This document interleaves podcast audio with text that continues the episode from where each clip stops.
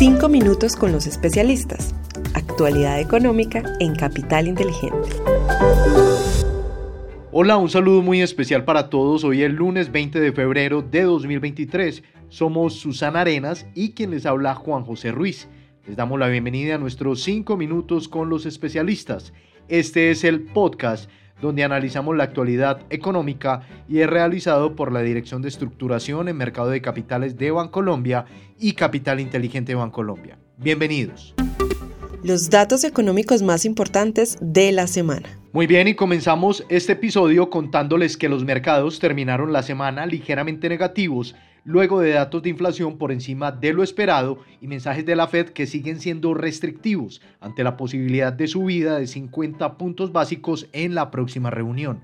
Actualmente, los mercados se debaten entre dos escenarios, el del mercado de bonos, que parece incorporar mayores subidas de tasas, y el del lado de acciones con un potencial aterrizaje suave. A nivel local, según el DANE, la economía colombiana creció 7,5% en 2022 con un crecimiento anual de 2,9% en el último trimestre, evidenciando que el segundo semestre fue un periodo de desaceleración y reafirmando la estimación del equipo de investigaciones económicas de Bancolombia de un crecimiento cercano al 0,9% para 2023. En cuanto a los datos económicos de la semana, les contamos que el jueves se publicarán la inflación de enero de la zona euro y el PIB de Estados Unidos correspondiente al último trimestre del año anterior. Desempeño de los mercados internacionales. En el contexto internacional, el dólar medido a través del índice DXY aumentó durante la última semana en 0,2% hasta los 103,9 puntos. Este aumento fue provocado principalmente por una devaluación del yen japonés de 2,09%. Por su parte, en la renta variable internacional la mayoría de los índices reflejaron una tendencia ligeramente bajista durante la semana. En Estados Unidos, el Standard Poor's y el Dow Jones reflejaron pérdidas marginales, mientras que el Nasdaq tuvo un retorno de 0,59%. En Europa, los principales índices continúan con la tendencia alcista que se observa desde hace varias semanas y por el momento no se identifican señales de que esta tendencia termine pronto. Por su parte, Asia se llevó la peor parte durante la semana pasada con caídas en Japón y China. En la renta fija internacional, los tesoros de 10 años se ubicaron en 3,83%, registrando una desvalorización de aproximadamente 9 puntos básicos frente a la semana anterior. Desempeño de los mercados en Colombia. En el contexto local les contamos que el dólar frente al peso presentó un comportamiento alcista durante la semana pasada, terminando con un valor de cierre de 4.902 pesos por dólar, es decir, un aumento de 2,10%. Hay que mencionar que esta depreciación del peso se dio en línea con los movimientos del dólar a nivel global. La renta fija presentó desvalorizaciones generalizadas en las curvas de testa fija y VR en línea con el movimiento de los tesoros americanos.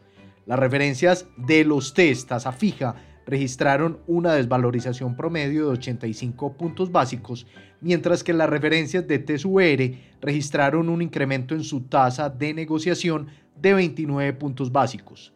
En la renta variable, el índice MSCI Colcap tuvo un comportamiento negativo cerrando la semana en 1.210 puntos, es decir, 2,9% por debajo del nivel del cierre del viernes anterior. Para esta semana consideramos que el tono de aversión al riesgo puede continuar en los mercados dando cabida a la volatilidad y desvalorizaciones adicionales. Desempeño de los fondos de inversión colectiva. Empezamos hablando de los fondos de inversión colectiva, los cuales continúan con una buena tendencia y ajustaron la sexta semana consecutiva de rentabilidades positivas. Asimismo, los fondos de liquidez y plazo presentaron un desempeño positivo en la última semana a pesar del dato de inflación de enero. Por su parte, los fondos balanceados presentaron también números verdes, destacándose el desempeño del renta sostenible global. Por otro lado, los fondos de acciones Colombia registraron desvalorizaciones, lo mismo que el Fondo de Acciones Internacionales Alta Convicción. Oportunidades de inversión para esta semana. Para finalizar, les contamos que en la renta fija internacional continuamos con una perspectiva positiva, donde nuestra preferencia sigue siendo la deuda de más alta calidad crediticia del mercado estadounidense, ante condiciones financieras más presionadas que pueden afectar a los emisores de deuda.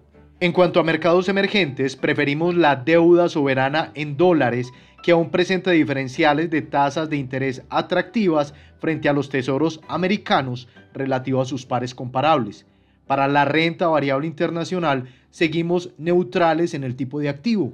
Regionalmente vemos oportunidades en Asia impulsados por China y por un leve relajamiento en las tensiones geopolíticas luego de que Joe Biden reconociera que tres de los objetos espías no eran chinos.